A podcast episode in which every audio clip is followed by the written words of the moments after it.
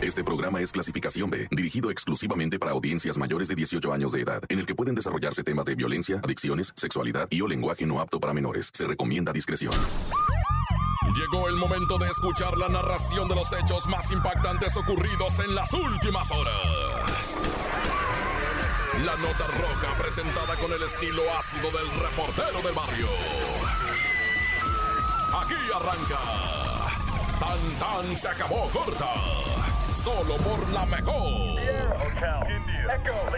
Mira, te voy a platicar la de un morro que se quedó roladísimo en el metro. Roladísimo quiere decir jetón va, para los que no lo entienden. Si tú estás en Guadalajara, si tú estás escuchándonos en Monterrey, si tú no estás escuchando Ciudad de México, si tú estás escuchando esas ciudades que tienen eh, el servicio que le llaman metro, ¿verdad? Han de saber que se mete para adentro cuando llega a la última estación. Hay una parte que le llaman andenes, creo, una cosa así, que se sigue el metro para adentro. Si tú te duermes en el metro, ya sea de Guadalajara, Ciudad de México, Monterrey o don- donde tú me en Tokio o en Nueva York, y se mete el metro para adentro, contigo dormido en los andenes, te van a cobrar, bueno, en la Ciudad de México le cobraron a este morro dos mil pesos por quedarse rolado, ¿ah? Traía audífonos el morro, güey, y no yo, traía música a todo volumen, y te, te duermes, ¿verdad? Te duermes, ya, cuando es tu música, tú te duermes, güey. y llegó al final el metro, y le hizo el ruidito ese del tu, tu, turu. no sé cómo hace, ¿verdad?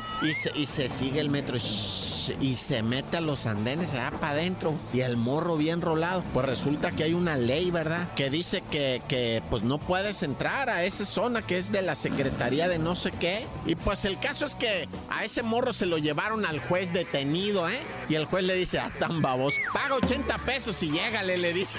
Pero ¿sabes qué, mijo? Me vas a tener que cumplir más de 48 horas de servicios sociales. Eso sí, te vas, nada más págame 80 pesos y te vas. Lo alivianó el juez porque era estudiante, traía credencial el morro de estudiante, pero, pero bueno, no se duerman en el metro, pues, ni en el transporte. Bueno, sí, la neta, sí, duérmanse. Ah, qué flojera.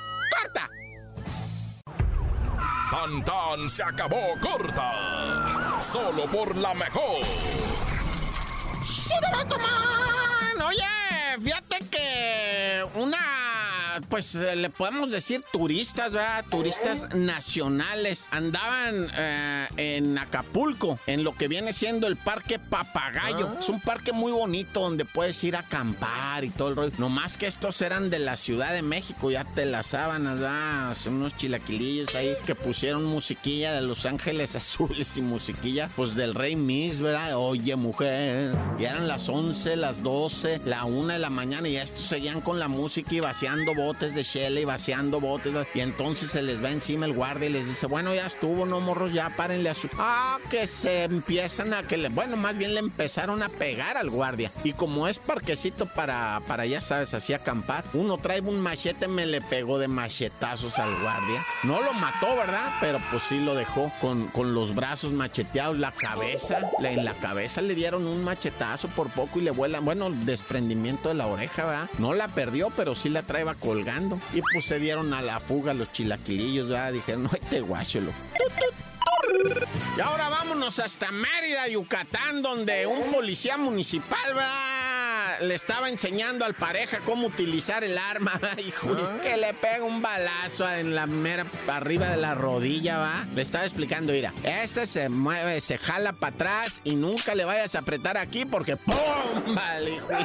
No, vaya, vi dónde no le debo de apretar. No, pues se le disparó el arma. Pues no saben, pues, no. Andan hacia el bravazo, ¿va? Primero dijeron, vamos a investigar, no vaya a ser que hayan estado peleando, ¿va? Pero no, los testigos, hay un video donde están sentados y él está explicándole ahí del arma y le jala y le mueve y el otro está, ay, ¿a poco? Así como diciendo, ¿cómo sabes cosas, ah? Y es cuando le dice, no le vayas a apretar aquí porque ¡pum! Vale, en la mera pierna. Ahora a ver si no pierde la piernita el guardia, loco, neta. Están en eso, están tratando de salvarle el hueso, pero ay, no. las armas son tontas en manos de peligrosos, ¿verdad? O es al revés. ¡Corta! Tan tan se acabó corta. Con el reportero del barrio. Esta nota que te voy a dar está bien delicada, ¿eh? Es de Jerácuaro, Guanajuato. No hay un Jerácuaro en, Michoacán también, ¿no? Ese, es, ese es en Cuerácuaro, ¿verdad? Ah. no, esa es una morra que andaba en Cuerácuaro. No, bueno, bueno, en Jerácuaro, Guanajuato, fíjate que hubo un borlo el otro día, ¿va? Hubo una manifestación ahí y hubo este incendiamiento de patrullas, las apedreó la raza, pero era raza que venía de Apaseo el Alto. Supuestamente venían de un camioncito, venían que un camioncito de Apaseo el Alto y, era mucha raza, ¿va? Incluso el chofer del, camioncito dice, a mí me contrataron por 2.500 para llevarlos, ¿va? De Apaseo el Grande a Apaseo el Alto, o sea, y, y ahí en Apaseo el Alto fue donde se hizo el desorden, ¿verdad? Porque estaban manifestándose por lo que tú quieras, ¿verdad? El caso es que, pues, la policía persiguió el camioncito, lo detuvo y bajó a los 30 infractores que venían ahí arriba y se los llevaron detenidos, ¿verdad? Porque quemaron patrullas, apedrearon tiendas, hicieron desórdenes, ¿verdad? Pues, ¿qué te crees? Que el juez de allá de, de, de, de Jalisco les acaba de aventar 11 años de prisión por terrorismo, A los 30 ah. y sin derecho a fianza. Porque es terrorismo, pues. Porque es vandalismo, porque es varias agravantes, intento de homicidio de autoridad, porque, pues que según querían linchar y que quién sabe Mira, lo que tú quieras, vato. Pero les aventaron 11 años de bota estos camaradas, güey. Ande, Yo lo digo para que la raza que se embravece cuando dice, no, pues somos un montón y mo que nos agarren a todos. Pues ahí está, los agarraron a todos, ¿eh? A 30. Y van los 30 por, por terrorismo al bote, hijo.